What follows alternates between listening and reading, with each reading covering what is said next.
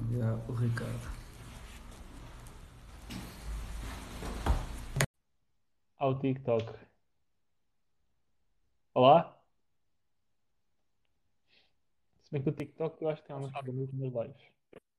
Boas. Tudo bem? Então, Cláudio, Rafael. Então, tudo bem? Estamos aqui com umas dificuldades técnicas, mas acho que já entramos. Já, pelo menos eu estou-vos a ouvir e a ver. Pronto. Vocês Então, Ricardo. escritório ainda, não é? Este é o nosso escritório, sim. Ahm, temos aqui, da parte de trás, temos aqui a frase em latim que está associada à ordem, que é o trabalho incessante eh, ganha sempre. E depois temos ali a PIA Solicitadores eh, e o nosso site, que é o que nos caracteriza como solicitadores também. Sim, senhor. E vocês têm o escritório onde? Uh, a, nossa, a nossa sede, a escritório físico é em Leiria, uh, mesmo no centro de Leiria, e depois temos o nosso escritório virtual, uh, em que temos uma série de serviços 100% online uh, para todo o país e até, até para os nossos imigrantes. Impecável. Epá, nós já falámos há, há alguns tempos atrás e eu achei muito interessante a vossa abordagem digital. 100% digital ou 95% digital. Ah, parabéns pela, inici- pela iniciativa, não, pela, isto- pelo negócio, não é? Pela visão do negócio. Obrigado. Sabe- sabes que nós uh, uh, temos aqui uma, uma dificuldade, nós, uh, como, como solicitadores, é que 90% dos atos que nós podemos praticar são presenciais. Uh, ou reconhecimentos de assinatura, ou até as próprias escrituras, que as pessoas chamam de escritura, apesar de não ser uma, uma escritura. Uh, tem que ser presencial. Uh, Como é que se chama? é o documento particular autenticado. Ok. Não sei, tu nos teus negócios fazes como? Fazes em notário ou fazes uh, por um solicitador ou advogado? Ah, depende. Por exemplo, Depende. com os bancos, tem sempre um solicitador. Quando é compra direta, normalmente é diretamente no notário. Uhum. Depende. Depende dos compradores, de, de quem está a mediar e como é que orienta ali o, o negócio, mas às vezes é com solicitador, outras vezes é, com, é diretamente no notário. Depende, negócio para negócio. Exatamente. Porque nó- nós, nós fazemos a transmissão de imóveis, uh, mas não se chama escritura, chama-se é o documento particular autenticado, uh, que é um documento particular e depois, depois nós é que damos validade ao contrato, mas não podemos Uhum. chamar escritura, puramente uma escritura. Uh, mas todo- todos esses atos são presenciais, têm que ser, não, não há outra forma. Um, e até agora com a pandemia falou-se muito na comunicação social sobre as escrituras à distância, Uh, mas isto é um sonho, ainda, ainda não é real, não, não é possível fazer escrituras à distância. Uh, e nós aqui uh, apostamos muito na parte digital e também naquilo que podemos fazer 100% online, ou quase 100% online. Por exemplo, temos a questão do registro das marcas e logótipos, patentes, que são coisas Uhum. que podemos fazer 100% online. O, o próprio cancelamento de matrículas, que é quase tudo online. E depois temos uma coisa muito interessante para, para as empresas, eh, que tu com certeza também para as tuas empresas já- deverás ter feito, que é o Registro Central do Beneficiário Efetivo. Uhum. Pronto. Também é um ato 100% online. Eh, muitas das empresas nem sequer sabem que têm esta obrigação de o fazer. Eh, então nós aqui também, também é, é um dos atos que conseguimos praticar de forma 100% online. Tudo o resto ehm, tem que ser cá em Leiria. Estamos agora até a criar um projeto para conseguir chegar um bocadinho mais longe de forma presencial, mas é uma coisa que ainda está, ainda está no bolso. ainda estamos a pensar nisso, ainda estamos aqui a, a arranjar e a, e a criar, mas será uma, uma rede de parceiros, uma espécie de rede de parceiros. Lá está, para, para conseguirmos chegar mais longe, porque há coisas que, embora que nós queiramos inovar, não conseguimos, porque a própria lei não o deixa, eh, não o deixa fazer. E temos, e temos mais. Olá, Ricardo. Temos mais uma, Olá, uma vertente de coisas que conseguimos fazer diretamente relacionados com a parte jurídica, que é a elaboração dos contratos. Uh, contrato de arrendamento, contrato de trabalho, prestação de serviços, por aí fora, que podemos perfeitamente fazer online e até o ideal seria aqui um conjunto eh, tipo consulta jurídica de explicação do contrato às partes. Pode ser feito cada um em sua casa e nós no escritório e nós fazermos a elaboração à distância, isto não acontece por duas razões. Ou porque as pessoas fazem os contratos através de minutos que encontram na net, ou porque fazem questão de ir ao escritório do profissional para fazer. Não tem mal nenhum, obviamente nós temos todo o gosto em receber clientes aqui para fazer um contrato, Mas uh, se pensares o tempo que tu perdes para vir da tua casa, o arrendatário para vir da casa dele ou, ou da casa onde está a uhum. viver, para vir aqui, estacionar, perder tempo, voltar, quando podia ser tudo feito à distância, uh, e, e, é também nessa vertente que nós trabalhamos muito o nosso escritório virtual, uh, que é muito na base dos formulários, e os formulários tinham como objetivo filtrar a informação que nós temos que pedir ao cliente. Daí nós chamarmos um escritório virtual, porque senão era só um site informativo. E a prova que realmente é algo um bocadinho diferente é que nós temos tido, ainda hoje tivemos um evento de solicitadores onde eu fui orador e, e falámos sobre esta vertente digital uh, e é algo um pouco diferente para os colegas, estás a ver? É, é, um, é um investimento, é como diz, é um negócio, é uma vertente de negócio que nós temos. Sim, pá, eu acho que a solicitadoria, a advocacia, pá, estes, estes, estas uh, valência, é valência, estas áreas mais resilientes, digamos assim, ou com um histórico maior, tendem, até mesmo o próprio imobiliário, não é? Os agentes imobiliários, etc. Nota-se muita resiliência, resiliência e resistência em, nas mudanças, não é? Sim, Isso, sim, sim. Uh, sim, que vocês estão a fazer é essencialmente desbravar mate neste momento. Sim, é verdade. Sabes que nós também temos muitas limitações em termos estatutários, em termos profissionais, e isso também nos coloca ali uh, num, num balanço uh, do que é que é legítimo e não é fazer, e sabes que também é daí que vem essa resistência que tu falas à mudança. É muito o medo de fazer algo que possa fugir das regras. Pá, mas isso também está na qualidade de quem o faz, estás a perceber? É uma questão, é teres a uhum. ousadia de fazer, percebendo aquilo que estás a fazer. A questão é, nós lançámos este projeto em plena pandemia, não tínhamos outra solução senão o digital. E depois foi uma sucessão de coisas até chegarmos a este ponto de estarmos numa live no TikTok. Já agora tenho aqui duas questões que ainda não têm a ver com os nossos tópicos, mais, mais, mais de especialização. Que é, número um, como é que acham que o TikTok está a afetar o vosso negócio? E número dois, como é que acham que a tecnologia, blockchain, blockchain e contratos digitais, esse tipo de coisas, pode vir num futuro, não é? Porque ainda, ainda estamos longe de pensar nisso, uh, aplicado à solicitadoria, ainda para mais em Portugal. Um, como, como, é que vêm esses. Portanto, não só a primeira pergunta relativamente ao impacto do TikTok na marca ou na vossa vida profissional. Número dois, como é que vêm, se já analisaram sequer a tecnologia aplicada uh, neste, nesta valência, na solicitadoria. Queres começar tu? Um, sobre, podes, ah, sobre o TikTok, sim. Um, então, o, o, TikTok, o TikTok foi um, foi um convite que nos efetuaram, uh, porque realmente a visão que muitas pessoas têm, uh, especialmente em Portugal, é que o TikTok é aquela rede social das dancinhas, não é? Uh, mas cá vê dancinhas e, e até vê raparigas bonitas. E fizeram-nos este convite na ótica de tu tens que, seja qual for o serviço, seja qual for o teu tipo de, de, de venda, tu tens que o uhum. publicitar onde as pessoas estão a ver. Sempre. Uh, e o algoritmo do TikTok, não sei de que forma é que isto está programado, mas a verdade é que nós tínhamos 40 ou 50 seguidores. Quando eu faço um vídeo a falar sobre cancelamento de matrículas e chega a 50 mil pessoas. Isto é uma loucura. Ou seja, nós não conseguimos ter isto em mais rede social nenhuma. Nós, por exemplo, te temos. Nós atacamos tudo, atenção. Nós, em termos digitais, uh, temos, temos Facebook, temos Instagram, uhum. temos podcast uh, e temos canal de YouTube. LinkedIn, uh, LinkedIn normal, e depois TikTok. mas nenhuma rede tem esta visibilidade porque uh, nós, em termos de canal do YouTube, também é uma coisa recente. Uh, em termos de Facebook, temos 700 likes, se eu não estou em erro. Uh, em termos de TikTok, no espaço de duas semanas, temos 2 mil e qualquer coisa seguidores. E temos ah, um vídeo que fazemos, um vídeo ali de 60 segundos, o máximo, e chegamos a 50 mil pessoas. Com 200 a 300 seguidores. Isto não acontece em rede social nenhuma.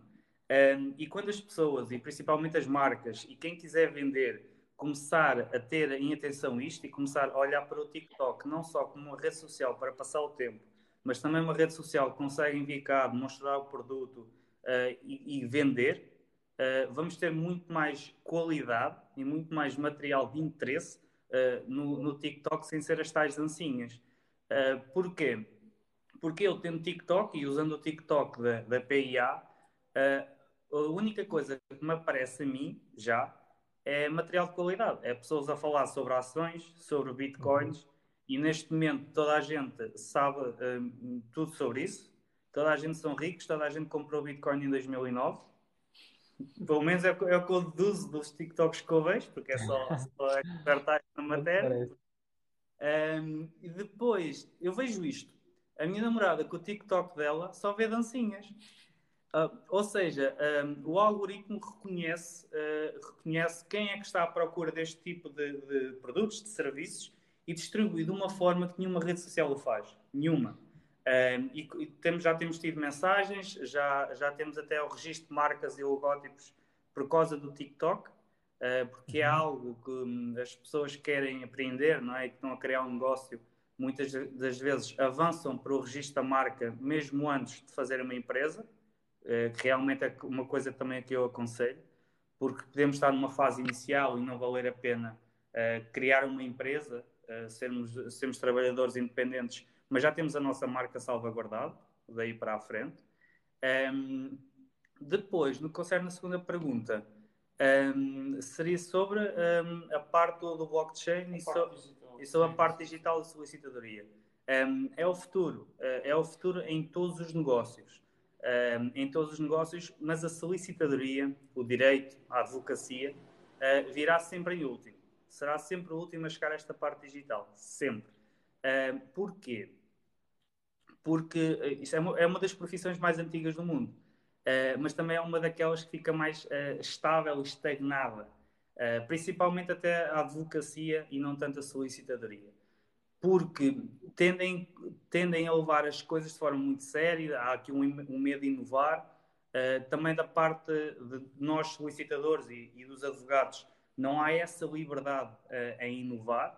Uh, nós, por exemplo, nós não podemos fazer publicidade, nós não podemos, por todo o tipo de publicidade que façamos pode ser considerada angriação de clientela, e isso é proibido e por isso é que a pró a própria, as próprias ordens um, param aqui um bocadinho, estagnam o que é o crescimento Pá, e também do digital. ideia, não fazia a mesma ideia. Não, é, é porque as, as, pessoas não têm noção disto, mas nós não, não, não podemos ser mais própria, nós não, não podemos meter o nosso nome na parte de trás de um carro, uh, nós não podemos um, garantir resultados, um, eu não posso ter uma placa na parte de fora do meu escritório a dizer que, que faço registro de automóveis em 5 minutos, nem uh, registro de automóveis baratos, uma coisa assim. Uh, por isso é que a maior parte das vezes, e quando vem uma placa de solicitadores advogado, é só o nome e diz solicitador, advogado, não, não vai muito uhum. mais para além disso. Aquela típica placa escura com as letras douradas. Exatamente. exatamente. E, e 20 por 40 para não pagarem nada à Câmara Municipal. um, nós aqui não. Eu posso dizer que a placa que está aqui, a um metro e qualquer coisa de mim, que está virada para uma das praças do Centro Histórico de Leiria, tem 3 metros por 90. E só não tem mais porque a varanda não dava para mais, senão eu metia mais. Ou é seja, é, é, nós aqui temos a ideia de fazer mais. Eh, eh, quando eu comecei isto com o Parreira, a ideia é fazer mais melhor, e mais e melhor do que os outros. E diferente. E diferente. Porque eu tenho um lema que manda a minha vida que é quando as pessoas acordam por bem e acordam mais cedo que os outros, ganham sempre. Um, e nós uh, temos aqui uma ideia diferente, estamos a trabalhá-la, uh, mas vai demorar algum tempo até esta vertente digital entrar no, no direito. Depois, o que é que nós vamos começar a ver? E isso já, já, temos, já temos visto alguns, até já conheço um imobiliário que trabalha assim, que é, por exemplo, contratos de mediação assinados digitalmente. Um, essas coisinhas vão começar a ser assinadas digitalmente, uh, com o cartão cidadão e, e, assinamos. Isso é o início, porque tudo o resto, uh, escrituras à distância, um, uh, por exemplo, fazer transmissões automóveis sem estar perante o solicitador, tudo isso ainda vai demorar muito tempo até ser possível. Uh, estamos mesmo limitados. Mas olha, agora por acaso até vou dar aqui uma notícia uh, que vai sair, vai sair esta semana na PIA, uh, eh, amanhã. Nós vamos ser o primeiro escritório de solicitadores e penso eu que também na área do direito que não haja advogados a fazê-lo. vamos começar a aceitar o pagamento em, em criptomoeda, em Bitcoin e Ethereum. Epá, isso é, é mesmo. Está na vanguarda. Epá, eu estou aqui com um É. problema técnico que não é bem problema, que eu consigo ouvir bem, que é o, o, o vídeo está com um delay gigante para mim. Portanto, as, as vossas emoções não, não aparecem aqui em tempo real. Pelo menos para mim. Eh, Por acaso estamos, estamos a ver bem. Acho que não é da net. Mas tens estado assim desde o início? Começou, começou há pouco, começou há pouco. Ok, passo a continuar avisa. Olha, ainda Só agora, só agora é que mudaste a câmera para ti, Rafael. Ok, Então, espera aí, deixa-me espera só...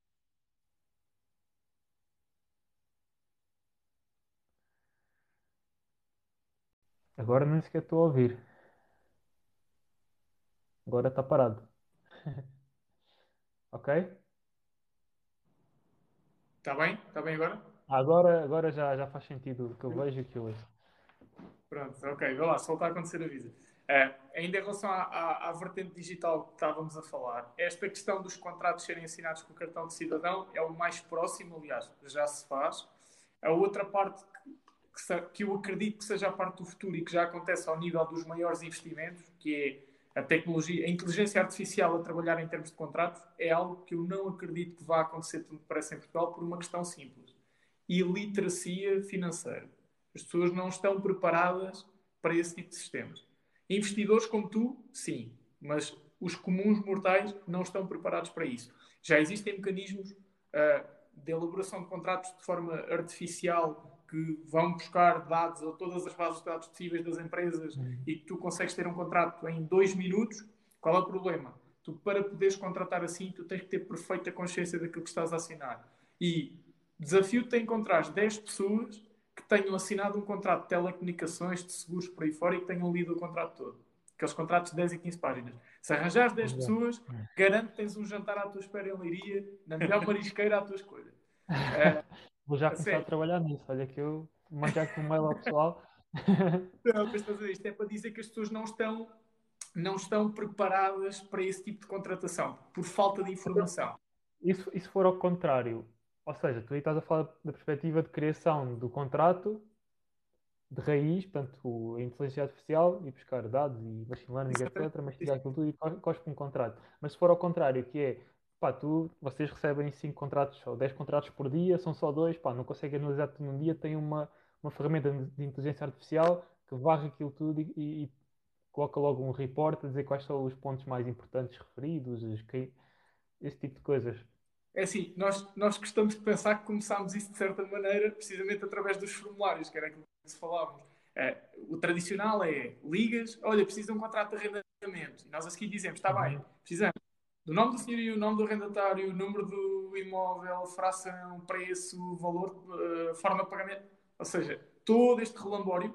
E eu acredito que a próxima fase seja uma pré-definição daquilo que tu tens que fornecer ao profissional. Uh, e lá está. Esta elaboração de contratos à distância, eu acredito que isto vá digitalizar-se sem nunca abdicar deste lado de quem elabora o contrato. Até porque, tu bem sabes, cada contrato é um contrato. Por muito que tu tenhas minutas, há sempre uma cláusula diferente. Se não há, devia haver, porque cada relação negocial é uma relação negocial.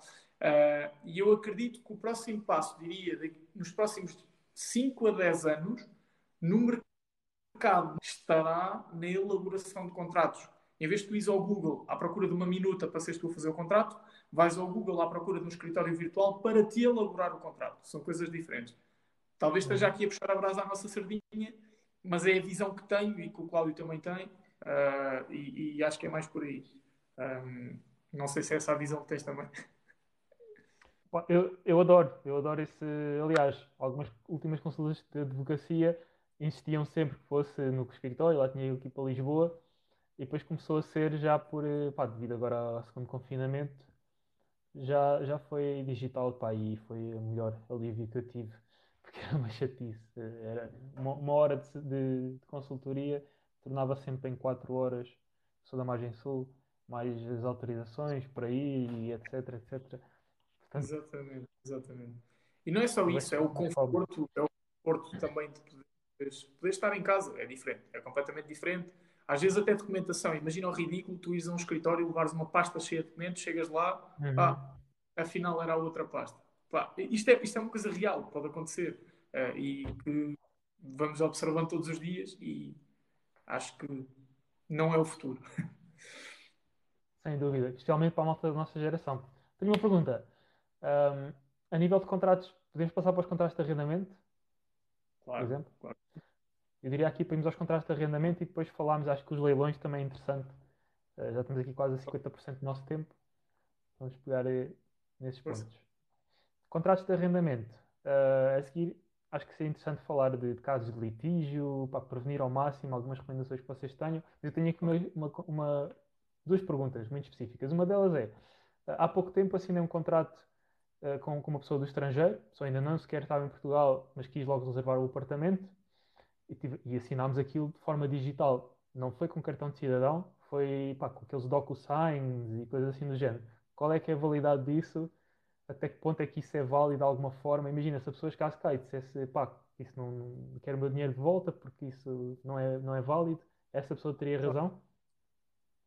Uh, não, não teria razão porque o contrato de arrendamento está sujeito a forma escrita, mas não tem nenhuma formalidade em relação às assinaturas. Inclusive, uh, tu se não fizeres nenhum contrato escrito, o arrendamento continua a existir. Simplesmente as cláusulas que foram acordadas não, não são válidas e aplica-se a lei. Uh, nesse caso, havendo, havendo uma assinatura digital, seja por que meio seja, a menos que venhas a ter uma ação em tribunal por falsificação de assinaturas ou o que quer que seja, sim, o contrato é válido, uh, porque não há uma obrigatoriedade de reconhecimento de assinaturas ou termo de autenticação algo do género. Portanto, sim, é, são válidos.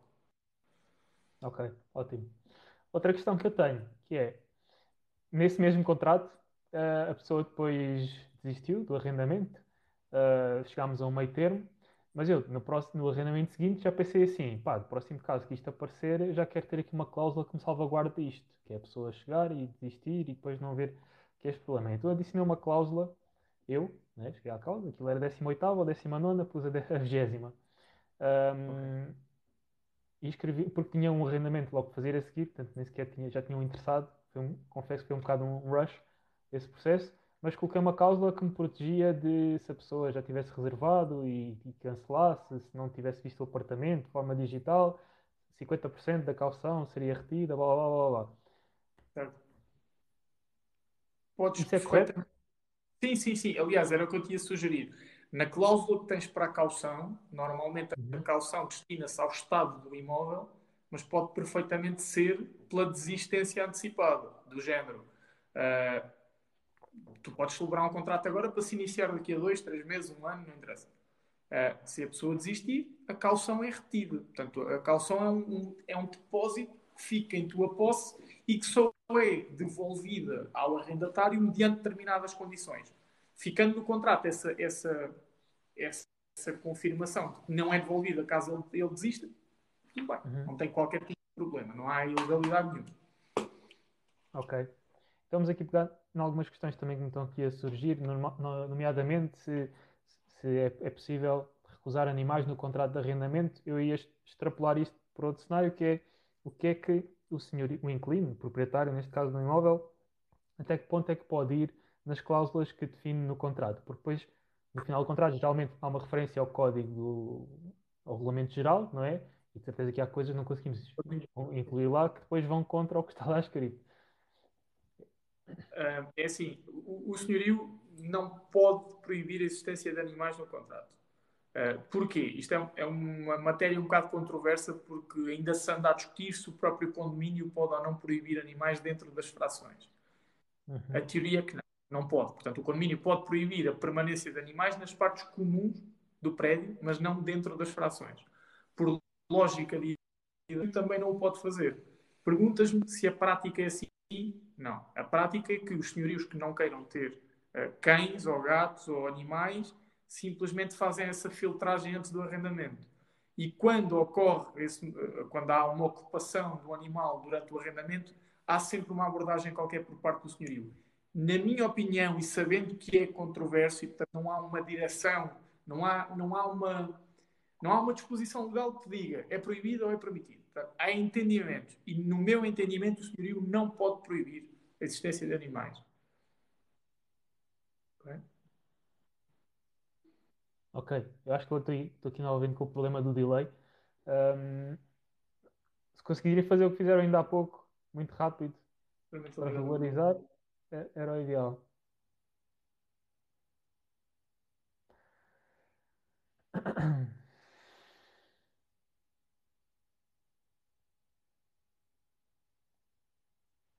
O TikTok acho que ainda está um bocadinho atrás na questão das lives. Estás, estás a ouvir Ok. bem? Tranquilo? Sim, sim, agora está tudo ok. Ok, ok. Um, relativamente aos contratos de arrendamento, um, o que é que tem a dizer, a como referiram há pouco, das pessoas pegarem nos contratos que existem na internet, que são, são válidos, né? muitos deles servem, são uma base excelente de, de crescimento do contrato, digamos assim. Eu próprio comecei assim, depois comecei a adicionar cláusulas, etc, etc, até que cheguei à altura de fazer algumas revisões mais profissionais. Uh, qual é que é o, qual é que é o vosso conselho? Qual é que é a vossa opinião? Ou seja, o, o, senhorio que vai, que vai começar a arrendar, a nível do contrato de arrendamento, o que é que vocês veem muito a acontecer? Depois, se calhar, acaba em litígio ou não estão devidamente preparados? Ok. Primeiro ponto, e tu falas disso num dos teus vídeos, eu acho que fazes muito bem, ah, dos teus vídeos no canal do YouTube, é hum, a questão das fotografias do estado do imóvel. Porquê? Porque normalmente há aquela cláusula que diz o imóvel é entregue em perfeito estado de conservação ao arrendatário e este compromete-se a devolver no termo do arrendamento em iguais condições. O que é que é isto? O que é que são perfeitas condições ou perfeito estado de conservação? O que é que é? Não vale nada, percebes? Ou seja, obviamente, se o imóvel for devolvido completamente destruído, é muito óbvio o que é que aconteceu. Agora, o perfeito estado de conservação tens logo um problema. Buracos dos quadros, uh, restos de fita cola dupla, uh, teto amarelado por causa do tabaco. Portanto, é ou não é um perfeito estado de conservação? Enquanto com as fotografias tu consegues combater isso de alguma forma. Principalmente quando há inventário, ou seja, quando tu tens recheio no imóvel. Uh, e isso é uma forma de combater. Nós, enquanto solicitadores, defendemos o auto de constatação. Acho que já tiveste a oportunidade de, de ver o que é. No fundo, o auto de constatação é um instrumento jurídico em que vai um profissional ao imóvel e constata o que lá está. Portanto, tem a pintura assim, tem duas fendas não sei onde, tem uma mancha de umidade e tu, idealmente, tendo aqui dois autos de constatação, tu consegues fazer uma comparação óbvia entre o início e o fim do tratamento. Portanto, a, o primeiro grande lapso é os senhorios confiarem na cláusula que diz perfeito estado de conservação. Não, na minha opinião, não vale nada, porque não vai prevenir litígio absolutamente nenhum. Depois. Também protege os arrendatários, não é? Exatamente, sim, exatamente. Depende sempre, claro. Depois, outro dos problemas de tu encontrares minutas na net é que a lei consegue ser muito traiçoeira. E dou-te esse exemplo com a alteração legislativa de 2019, que foi um crime, é, é uma vergonha a alteração legislativa de 2019 e tem muitas rasteiras muito difíceis de compreender. E, estou-te a ser o mais honesto possível. Enquanto tu tens disposições legislativas que tu lês e percebes à primeira o que é que é, portanto é uma questão de leres a lei, esta nova lei do arrendamento, que vai alterar o Código Civil, uh, virou as coisas completamente do avesso a um ponto, isto é um, um, uma informação que não sei se tinhas, há uma coisa chamada renovação automática. Uh, sabes o que é? É a renovação contrato quando ninguém diz nada, o contrato renova automaticamente. Com a alteração legislativa de 2019, se tu fizeres um contrato de um ano e não te opuseres à primeira renovação, portanto não dizes nada, o contrato não renova por um ano, renova por três. E se tiveres um contrato exato. também renova por três. E isto é um grande pormenor, uh, porque é a diferença entre tu fazeres um contrato a 1 de janeiro para durar até 31 de dezembro, chegas Uhum. uh, outubro ou novembro e pensas, pronto, vou deixá-lo estar mais um ano, e depois daí a um ano vais opor-te à renovação e o arrendatário até está informado e diz assim, não, não, mais dois aninhos aqui. Percebes? É a diferença entre teres um contrato de dois ou de quatro anos. Isto é uma coisa que tu não tens acesso nas minutas que tens disponíveis na, na net. Porque eu ainda não encontrei nenhuma, atenção. Admito que já possam existir, mas este é só um exemplo. Este é só um exemplo. Eu costumo, é aqui uma dica, eu costumo pôr tipo, o calendário, no calendário uh, os contratos e as datas de término ali com um mês de antecedência, um mês, um mês e meio, tipo um reminder para, para tomar alguma ação, né? Porque às vezes Já me aconteceu antes a pessoa estar no imóvel e, e o contrato já ter expirado e, e nenhuma das partes já se lembrava. E eu pensei assim, pá, isto, isto é perigoso, não é? Sim, exatamente, exatamente. Eh, mas pronto, esta é outra das questões. Eh, agora, assim, de repente, erros que os senhores possam cometer. Pá, tens outro erro, por exemplo, ainda este mês vi um contrato de arrendamento que a indemnização prevista, no caso do arrendatário se atrasar no pagamento da renda, ainda estava em 50%. Já há muito tempo que está nos 20%. Portanto, eh, já não são 50%. E isso é uma coisa que, quanto mais não seja demonstra. Eu, se fosse arrendatário e fosse celebrar um contrato com alguém que tivesse previsto uma, uma, uma, indenização de 50%, eu pensava, esta pessoa não sabe o que está a fazer. Uh, é... O problema é a informação, não é? As pessoas nem. Exatamente. Boa parte nem, nem sequer lê. Eu vejo isto, não é?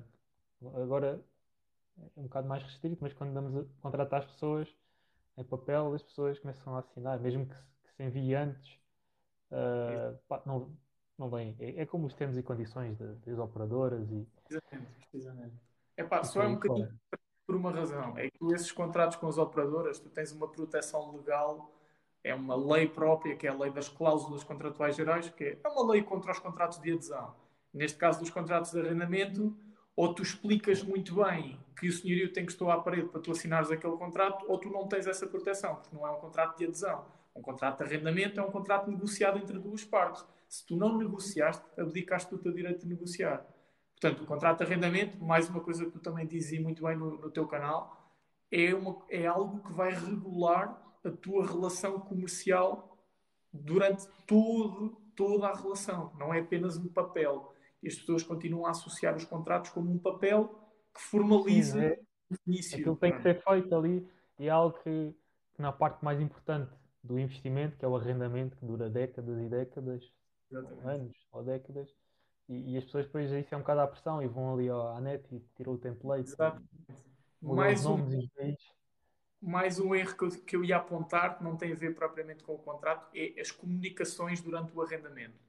É um dos uhum. erros maiores que se comete. Por exemplo, és arrendatário, tens uma mancha de umidade na casa grave, o que é que tu deves fazer legalmente? Carta registada com vice-recepção, se for preciso, juntar as fotografias, se for preciso, auto de constatação, carta registrada com a vice-recepção dirigida ao senhorio. Faz prova em caso de litígio. O que é que as pessoas fazem? Foto, mensagem no WhatsApp. Ah, tenho prova. Não vale nada. Não vale absolutamente for, nada.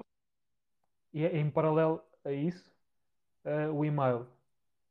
É assim, o e-mail já será uma forma mais adequada de tu provares. Qual é que é o problema? Tu tens várias ações em tribunal Uh, e esse e-mail poderá ter alguma validade numa ação comum em tribunal. Se for numa ação específica de arrendamento, por exemplo, um procedimento especial de despejo, que é aquele que tu intentas uhum. quando as pessoas não te pagam a renda, uh, nesse aí não tem validade, porque a lei do arrendamento diz claramente que as comunicações no âmbito do arrendamento são feitas por carta registrada com vice-recepção. Mas o e-mail é uma forma mais segura, é um facto, se for algo da vida corrente, tipo um pagamento ou alguma coisa do género, uhum. ok?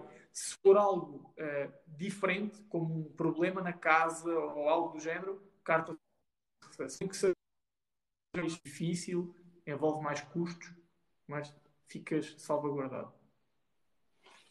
Ok. Eu agora vou pegar num ponto ainda há pouco. Pá, estou a gostar muito da, da explicação. E acho que o pessoal, eu, eu entretanto, tenho para falar, mas, o alfaiate também está aqui, pá, e, e, entretanto, olha, eu até vou meter assim mais ao meio para irmos falando os dois, senão vai haver sempre a tentação de ser sempre eu a falar. Não, deixa estar. O Pereira ia, ia perguntar aqui... em direito a arrendamento. eu ia aqui perguntar uma coisa, vou perguntar uma coisa que é hum, relativamente, nós falámos das fotografias, ter fotografias da NEC, etc. Uhum. Algo que seja de formato 100% digital, eu estou a pensar no seguinte, que é, imagina, no arrendamento, a pessoa pode tirar muitas fotografias, mas pode falhar algum ângulo. E, e eu ultimamente tenho utilizado muito a tecnologia do 360. Ah, ok, sim, sim. Que é um formato que simplesmente não, não dá para colocar em papel. É um formato Esse, 100% digital. Como é que eu consigo anexar ao meu contrato uma referência a um ficheiro pá, que está na cloud, que está num link, algo assim do género? Olha, isso é genial. Digo-te já, é genial. Nunca, nunca ouvi ninguém sugerir isso. Isso é, isso é uma ideia genial. Uhum. Uh, mas tu consegues colocar isso uh, numa cláusula, uh, algo do género. no anexo, por exemplo, ou mesmo numa cláusula do contrato, dizes que vai ser remetido para o e-mail X no dia X um, um, um e-mail com o fecheiro 3D, até podes meter o nome do fecheiro se já o tiveres, ou seja, faz uma uhum. referência digna ao nome do fecheiro uh, no contrato. Acho que é a melhor forma que tens de ter um contrato escrito com uma proteção digital. Epá, é de facto uma pergunta que nunca me fizeram, mas é, é genial, essa ideia é genial, é mesmo muito, muito boa. Então, fica aqui a dica também para não só para você, mas quem está aqui a ouvir dos dois lados. Claro, claro. Esta era uma dúvida que eu, que eu, que eu por acaso tinha, tinha, sempre pensei nisso. Estou a adorar trabalhar com isto em todos os aspectos, em marketing, em acompanhamento de obra e futuramente nos próximos arrendamentos, nos próximos contratos, um, utilizar isto. Se tiver mais dicas sobre contratos de arrendamento, o que não fazer ou o que fazer, força, senão eu iria dizer para aproveitarmos os próximos 20 minutos para falar da questão dos leilões, das vendas judiciais, que é algo que também atraiu muita gente para esta live, sem dúvida. Vou para outro especialista. Agora é a parte dele. Força. Ricardo, não sei se tens alguma pergunta em específico para irmos falando. Não tenho, porque eu nunca, nunca fiz esse processo, nunca fiz uma compra judicial, nunca, uhum. nunca, nunca, nunca, comprei um leilão, nunca sequer participei num leilão de imóveis. Um, na minha praia. Então pronto. Então vou-te falar primeiro da, das três plataformas que temos para, para comprar. Cada uma tem trâmites uh, específicos uh, e alguns cuidados também a ter, uh, mas de forma geral podemos comparar no, no portal das finanças, isto são uhum. vendas em processo executivo, em processos de, movidos pelas finanças. Depois temos o E-Leilões, que é uma plataforma que foi criada pelo, até foi pela ordem dos, dos solicitadores e tem vindo a englobar vendas no âmbito de processo executivo uh, e agora também tem começado também a aparecer no âmbito de processo de insolvência. Depois temos uh, as leiloeiras, que são, são empresas privadas e, e que nesta, desta forma fazem leilões a promover vendas e, na sua grande maioria, também de processo de insolvência. Ou seja, acabamos aqui por ter três plataformas que estão até dedicadas a três vendas diferentes. Portal das Finanças para execuções fiscais, um, o leilões, quase tudo processo executivo, mas agora também já há um bocadinho processo de insolvência, e depois temos as leiloeiras que se dedicam ao processo de insolvência. Um, cuidados a ter, e aqui algumas especificações relativas a cada uma delas. O portal das finanças, em termos de licitação, é tudo online, vais licitando tudo online. Um, tens ali um, um, um, um handicap que é que tens que pagar logo tudo, ou seja, seja, seja qual for o valor, tens até ali um limite muito alto, que se for mais do que X, podes pagar em duas prestações. Mas, de qualquer das formas, tens que, tens que ter o dinheiro disponível. Uh, isto também acontece no leilões, ou seja, com a adjudicação, pagar logo 100% do imóvel, na hora. Uh, quanto às, às leiloeiras, já tens aí uma, uma benesse. Ou seja, com a adjudicação pagas 20% uh, eh, e tens que pagar 5% de comissão mais IVA ou seja, os 20% estão isentos de IVA, é já o sinal para a escritura, e os 5% levam IVA. Uh, depois, uhum. no ato de escritura, pagas os, os restantes 80%. E neste período, entre os 20% e a marcação da escritura, podes recorrer a financiamento bancário. Não há qualquer entrave. Um. Cuidado de ter. Isto, isto aqui há, há, uma série de produtos que vão à venda. Nós estamos a falar não só de imóveis, mas estamos a falar de viaturas, de máquinas, um, de, de, motas e de quinhões hereditários. Também é uma coisa muito interessante uh, para quem está no investimento imobiliário. Uh, mas relativamente aos imóveis, qual é que é o maior cuidado a ter? A licença de utilização. Porquê? Porque estas vendas estão dispensadas da licença e nada garante que ela exista. Ou seja, tu, como investidor imobiliário, podes estar a comprar, vais fazer a escritura, não há qualquer problema, mas depois não podes vender e supostamente não podes arrendar. Uh, e porquê que eu digo supostamente? Porque a licença de utilização é, um, é, é obrigatório para o contrato de arrendamento, mas se fizeres um contrato de arrendamento, podes registá-lo nas finanças, ninguém te vai perguntar onde é que está a licença. Uh, isto é, é o que é livro e o que acontece na prática. Depois, um conselho pessoal também é ir ver sempre. Ir ver sempre. Porquê? Porque uh, estamos a falar de vendas judiciais. Muitas das vezes não, não acabaram da melhor forma para quem estava a ser uh, executado ou que estava insolvente, uh, e o imóvel pode não estar nas melhores condições. quaisquer ONs ou encargos, ou seja, penhoras, insolvência, cai tudo com a venda. Tu compras completamente livre, nem o condomínio tu tens que pagar, apesar de haver muitos condomínios que venham pedir montantes ao novo comprador, tu nem o condomínio tens que pagar, um, mas também o compras o imóvel como está. Ou seja, se tiver todo partido, se, se tiver alguma coisa que esteja que tenhas que gastar 10 mil euros em obras, o processo não é responsável por, por aquele dano. Uh, tens de ser tu, como comprador, que, que, que tens de regularizar a situação. Uh, por isso, deixa esses ir primeiro ver uh, e depois a licença. Isto aqui realmente o pessoal está-se a queixar um bocado dos cortes. Uh, eu agora no fim cortou um pouco. Talvez se conseguires repetir a última frase ou um, um resumo.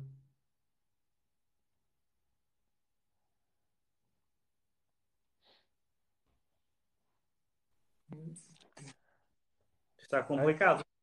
Sim, é pá, isto realmente o TikTok. Eu também fiz uma live, isto não, não, realmente não tem as melhores condições aqui no TikTok, estas lives em conjunto. Mas. Ok, já estamos de volta. O que é que eu ia questionar e que também estou aqui a perguntar, pelo menos do meu lado, que é a nível. Ok, o imóvel é comprado sem, sem ondas em encargos, certo? Isso é garantido certo. na, na, label, na compra em leilão.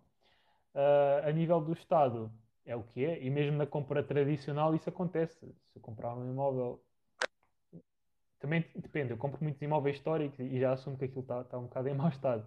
Mas se tiver que gastar mais 10 ou 20 mil euros, o, o vendedor nada tem a ver com isso e muito dificilmente vou, uhum. vou sequer atrás dele. Isso talvez seja diferente, imaginem, num, num tipo de imóvel diferente. Imaginem que eu compro um apartamento para habitação, um, isto, isto na vertente não de leilão, porque como especificaste ainda agora, quem vende fica o processo em si fica totalmente ilibado de qualquer responsabilidade, mas se calhar agora trago isto para, outro, para outra vertente que é, imaginem que eu compro um imóvel, bom, um apartamento, até pode ser novo, ou quase novo, e, e depois aquilo vem a, a uma moradia, vamos antes pensar numa moradia, compro aquilo, pago 200 ou 300 mil euros, pá, depois aquilo vê-se que tem ali uma falha estrutural extrema e quem me vendeu aquilo realmente sabia disso, não me disse, e vendeu assim, eu na verdade comprei uma casa inabitável, que não tem condições de segurança, etc. O que é que acontece nesse caso? Eh, podes vir a responsabilizá-lo, uh, mas isto terá que, terá que ser por ação. Tens que tentar uma ação contra, contra o anterior proprietário e, e tentar responsabilizá-lo um, ehm, do, do, que está uh, no imóvel e que supostamente seria do conhecimento dele e que ele não passou esse conhecimento a quando a aquisição. Porque se se, se ele sabia e não, e não disse ao comprador, então tem que ser responsabilidade. Mas a questão dos imóveis, e se forem casas novas e, e construídas pelo, pelo construtor, há uma garantia de 5 anos, uh, que tem que ser assegurada. Isto já não se aplica depois o negócio em particulares. Uh, mas esta garantia existe. Exato. Foi aqui um, uma parte da questão dos leilões. Um, outras questões sobre, sobre os leilões. Aqui perguntaram também a, a nível de, de, visitas, se é possível visitar esses imóveis, qual é que é a logística que vocês conhecem, se é fácil, se é algo. É, é um grande depende. Depende. Depende onde está a venda e depende de quem está a acompanhar o processo. Porquê? Porque há imóveis que estão, estão vazios, é, uhum. então aí ou a encarregada de venda ou até a agente de execução marca ali duas, três datas em que tu podes visitar o imóvel uh, e podes entrar à vontade. Uh, isto acontece em poucos processos. depois, a, a, maioria deles está ocupada. é a realidade, não podemos disfarçar. está ocupada ou por os próprios executados ou insolventes ou por arrendatários e muitas vezes contratos de arrendamentos feitos uh, dois ou três meses antes do processo começar. Um, estando ocupada, uh, nós aí teremos então que, a, quando a aquisição, teremos aqui uh, duas, duas soluções, que se a pessoa que está a ocupar não tem legitimidade na ocupação, nós temos que pedir a desocupação da casa. sendo processo executivo. Então aqui é que começam as complicações. Porquê? Porque apesar das casas terem um, um preço mais apelativo, muitas das vezes, há estes trâmites que depois podem complicar e encarecer um bocadinho o investimento. Porquê? A nível de processo executivo, se a casa estiver ocupada, só depois da escritura é que tu podes pedir a desocupação ao tribunal. E tudo isto são custas que são da tua responsabilidade. Uh, a nível processo de insolvência já é muito mais fácil, porque tu, um, o processo de insolvência, a pessoa já foi declarada insolvente, todo o seu ativo, todo o seu património é apreendida para a massa insolvente então, apesar da casa, uh, das pessoas estarem a viver na casa, a casa naquele momento não lhes pertence a elas, pertence à massa insolvente.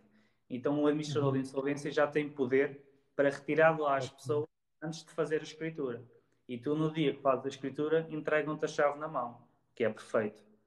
Um, mas lá está, nada de salvaguarda que não tem cimento nas chanitas. E, isso... Isto, pode, isto pode acontecer. E se. Hum, o que eu quero aqui perguntar é: essa informação, ou seja, se o imóvel está ocupado ou se tem lá alguém morar, etc., isso, isso está presente na, na no, no, listing, na, na listagem de, de, para licitação, certo? Está, está. Ou, ou seja, uh, a nível do, das finanças, um, lá está, das três plataformas iniciais, das finanças tem, tens pouco acompanhamento. Uh, é, tem que ser um trabalho muito autónomo porque uh, as vendas. As vendas... Estás-me a ouvir bem? Sim, sim, ligaram-me aqui, mas já, já te liguei. As, vendas fiscais uh, é um trabalho muito autónomo, porque quem, quem carrega a venda é, é um funcionário das finanças que mete lá aquilo à venda, mete o dia que acaba o leilão e não quer saber mais daquilo. Um, uhum. A nível de execução e do, do leilões, costumas ter ali duas, duas três datas para fazer visitas e se houver contratos de arrendamento, eles carregam logo o contrato de arrendamento. Ou seja, tu, como investidor, tens acesso ao contrato antes de sequer eh, fazer propostas. Um, se a casa estiver vazia, dizem lá que está vazia. Se a casa estiver ocupada uh, pelas pessoas que estão insolventes ou estão a ser executadas, também tem lá uma notinha a dizer que o imóvel está ocupado, uh, pelo que não será possível fazer visitas. Isto muitas das vezes acontece. Uh, inclusive, uh, os, com os imóveis ocupados, pode não haver fotografias do interior. Uh, porque eles, eh, por questões pessoais e por questões de, de haver ali uh, bens de material, material pronto, pessoais, não se tiram uhum. fotografias. Mas todas estas informações constam no anúncio da venda.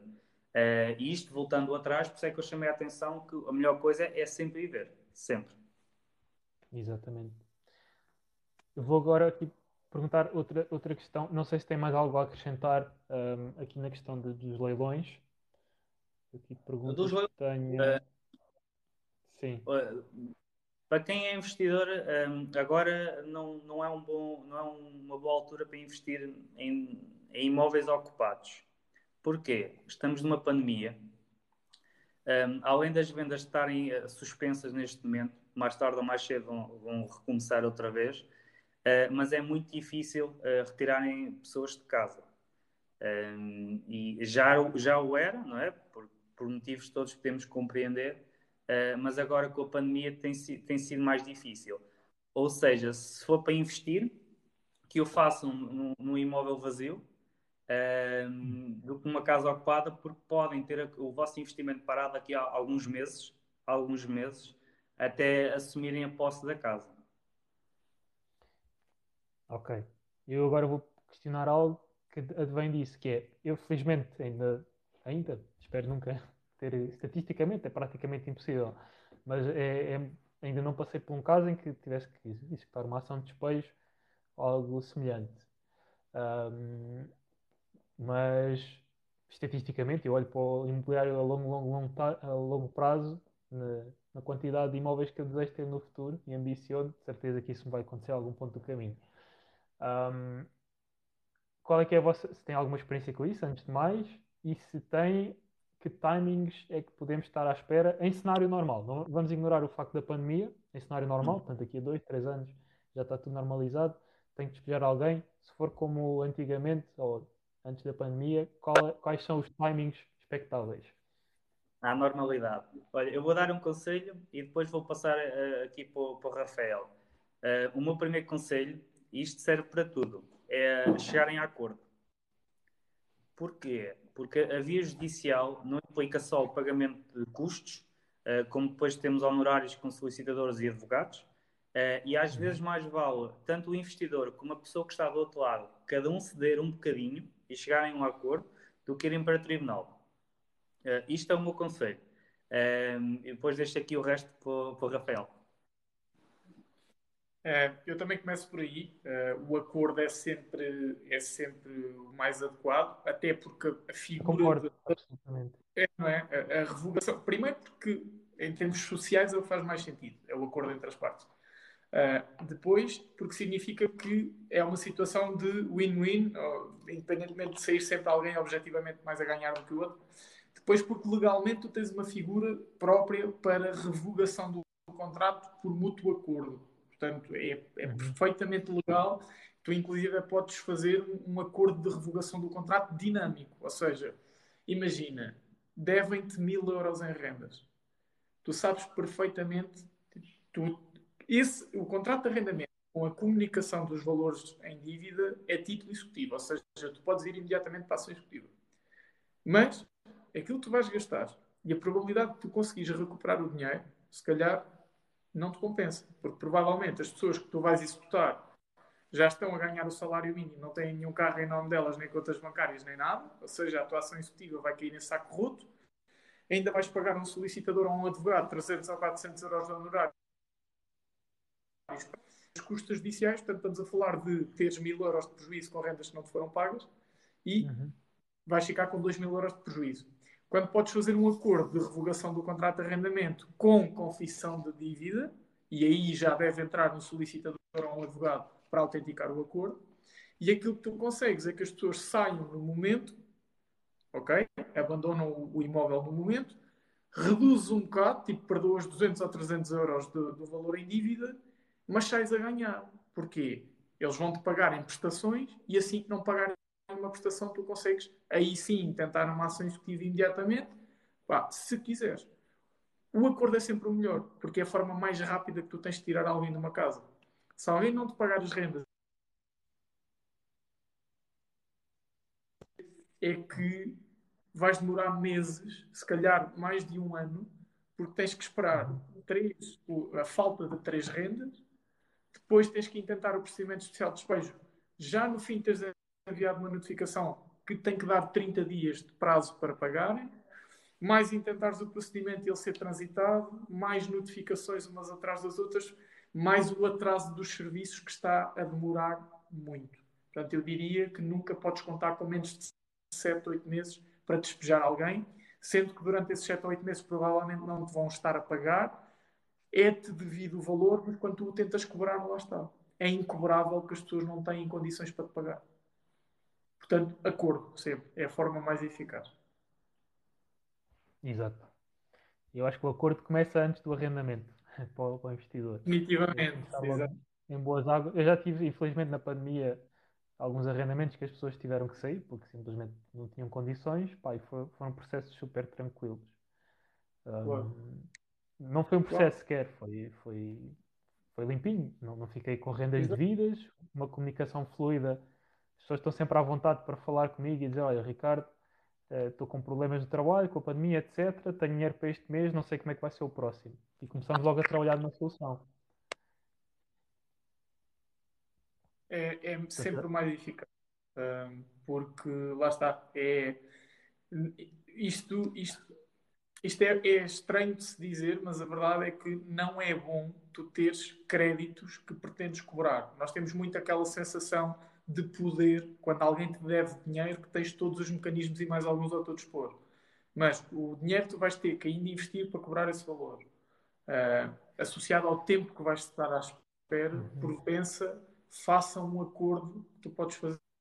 Porque em termos objetivos, se tu vieste ter comigo para cobrar 2 mil euros de, de rendas, para ir tentar uma ação executiva, nós calhar vamos te cobrar, não sei, 200, 300 euros de honorários mas se vieste ter connosco para celebrar um acordo de revogação, portanto, redigir o acordo de revogação e autenticar esse acordo para poderes ter um título executivo, se calhar vamos te cobrar 100 ou 150 e cobras logo no imediato 300 ou 400 ao arrendatário e vais recebendo todos os meses. Portanto, definitivamente, é topo. Mesmo É melhor. para o mais fácil. Exatamente. exatamente. os processos. Pá, olha, estamos aqui a aproximar-nos da uma hora. Aqui em baixo, realmente, pá, eu acho que isto para a audiência, pelo menos do meu lado, tenho aqui algumas queixas de falhas, etc. Se calhar numa próxima vez vamos testar outra plataforma. Ok. Ahm, mas da, da minha parte, pá, eu gostei muito de falar convosco mesmo. Eu já, já vos conhecia de anteriormente, já tinham falado comigo até antes do canal do TikTok. Quando vos comecei a ver no TikTok, pensei assim: epá, temos que fazer alguma coisa em conjunto.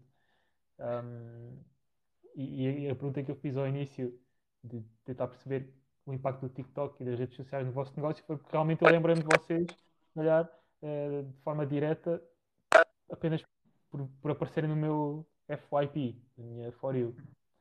Ah, e de certeza que isso, epá, em nível de ativação de marca, embora não possam fazer publicidade, está no top of mind.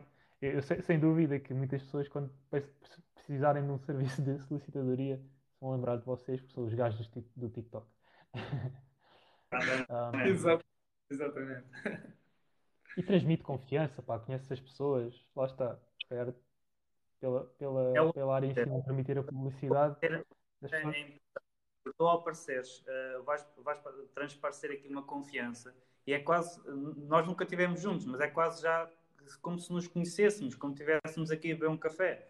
Eh, e acho que aparecer e transparecer esta confiança para as pessoas é completamente diferente de tu ires a uma lista ou ires ao Google e ligares para um solicitador que nunca viste na vida. Ahm, assim, no outro dia ligaram-me ah, e disseram então Cláudio, tudo bem? Eu, Desculpe, mas nós conhecemos. Não, mas eu, eu ouvi os seus TikToks. ah, então começou a ligar uma conversa praticamente quase como se fosse de café, como se nos conhecêssemos há 50 anos. Ah, e é isso que traz, é, ah, apesar de não estarmos aqui ao lado um do outro, traz-nos proximidade. É verdade. Esta semana também me perguntaram: és o da barba ou o outro? E eu até falar. Eu falar fiz, eu fiz essa pergunta também há pouco. Poxa. E, e foi, e foi muito engraçado porque eu atendi, ah, estou a falar para os solicitadores. E eu, eh, sim, não somos todos do país, mas sim, ah, agora um ou outro. e pronto, é muito engraçado. É Impecável, impecável.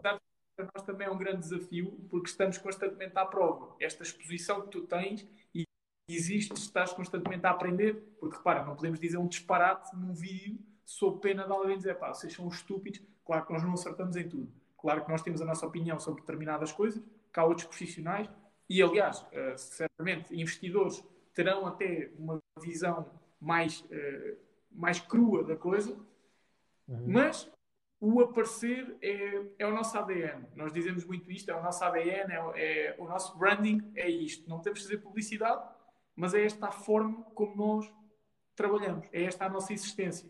É uma existência digital. E eu, eu concordo e sinto, sinto mesmo que vocês, as pessoas, quando falam comigo e enviam mensagens, não, não é nenhum approach formal. Um, bem que a minha, a mi- minha posição nunca foi formal, nem essa é a intenção, mas em, em, em atividades como a vossa, advocacia, solicitadoria, pá, sempre gravata e tal, uma pastinha, é totalmente diferente. E é mais chocante, não é? Do, do ponto positivo, ter uma abordagem desse tipo com, com alguém que trabalha nessa área. Cláudio e Rafael, tenho aqui muitos pedidos do meu lado para que, porque, hum, que a conversa ficasse gravada em algum sítio. O que é que é preciso assinar para, para que, para que, hum, ou seja, ao fim e ao cabo, pergunto-vos aqui se, se esta live po- poderia ficar, a gravação, que eu depois tenho acesso e vocês também, ficasse depois Uhum. disponível, por exemplo, no, no meu podcast ou no YouTube ou o que ficar. seja. Nós também vamos meter no nosso. Ok, ok. Eu, possivelmente vou criar aqui um episódio no podcast para que eu acho que trocámos aqui informação e vocês deram aqui informação muito, muito relevante para quem é investidor imobiliário, não só na parte do Uhum. arrendamento. E, quiçá, alguém da minha audiência nos contacte em breve, depois de perceber o quão eh, descontraídos e sérios conseguem ser ao mesmo tempo. Exatamente. Obrigado, obrigado. Obrigado. Ah, Estão aqui a Ok. perguntar lado, uh, primeiro estão, estão, aqui a dar os parabéns uh, a nós e a ti uh, pela partilha aqui do conhecimento. E depois estão aqui a perguntar se somos de Leiria. Ou seja, se calhar já há pessoas que nos acompanham que não sabiam, não sabiam que, que éramos de Leiria. mas eu não é sabia verdade. que vocês eram de Leiria também. Eu pensava que eram de Lisboa, por acaso. Eu sei que já falámos uma vez, mas era essa a imagem que eu tinha. Não, não. Nós, nós somos o país inteiro, não é? Exato, exato. nós somos o país inteiro. É, lá está, estamos a nível nacional na, na parte do online. Uh, e o nosso objetivo até é chegar, chegar aqui aos empresários uh, hum. e temos aqui a pensar ideias de, de, chegar à capital, porque é, é lá que está a maior parte dos negócios uh, e a maior parte do que nos é interessante para nós, como, como solicitadores e como praticando aqui, o, nós, o Parreira no outro inventou uma palavra, uma, uma, frase que é a solicitadoria de investimento. Uh, nós, nós estamos aqui a tentar praticar a solicitadoria de investimento. Uh, e vamos, vamos, tentar chegar a chegar onde estão os negócios uh, e onde está aqui a nossa razão pela qual trabalhamos. Mas, mas somos de Leiria, a nossa sede é aqui, o nosso escritório virtual é aqui, mas mais tarde ou mais cedo também vamos, vamos conseguir chegar a Lisboa, isso temos nós a certeza. Isso era ideal. Até para combinarmos umas coisas quando isto passar. Está tá combinado. E estás convidado para vir aqui a Leiria. Isto não tem nada que saber. É mesmo no coração Leiria, mesmo no centro histórico. É muito fácil de cá chegar. Então, ainda, ainda dou um, um saltinho. Esperemos bem quando, quando, quando for possível, né? Dar saltinho. Isto agora um, salt, um saltinho é crime, não é? É verdade. Pronto, olha, novamente, Cláudio e Rafael, obrigado. Uh, espero voltar aqui a fazermos algo do género, com melhores condições técnicas, mas a qualidade continua lá. Aliás, a qualidade está sempre lá. Ricardo, uh, um abraço, obrigado pelo convite e da nossa parte já sabes, quando quiseres fazer aqui, combinamos aqui ou noutra rede social e temos aqui uma horinha de partilhar uh, e partilhar conhecimento, que é isso que, que falta uh, nas redes sociais. Obrigado, muito obrigado. Vamos, vamos batalhar as dancinhas. Exato. Exato. Obrigado. Okay. Olha, adeus, boa noite, bom trabalho. Um abraço. Tchau. Um abraço. Tchau, tchau.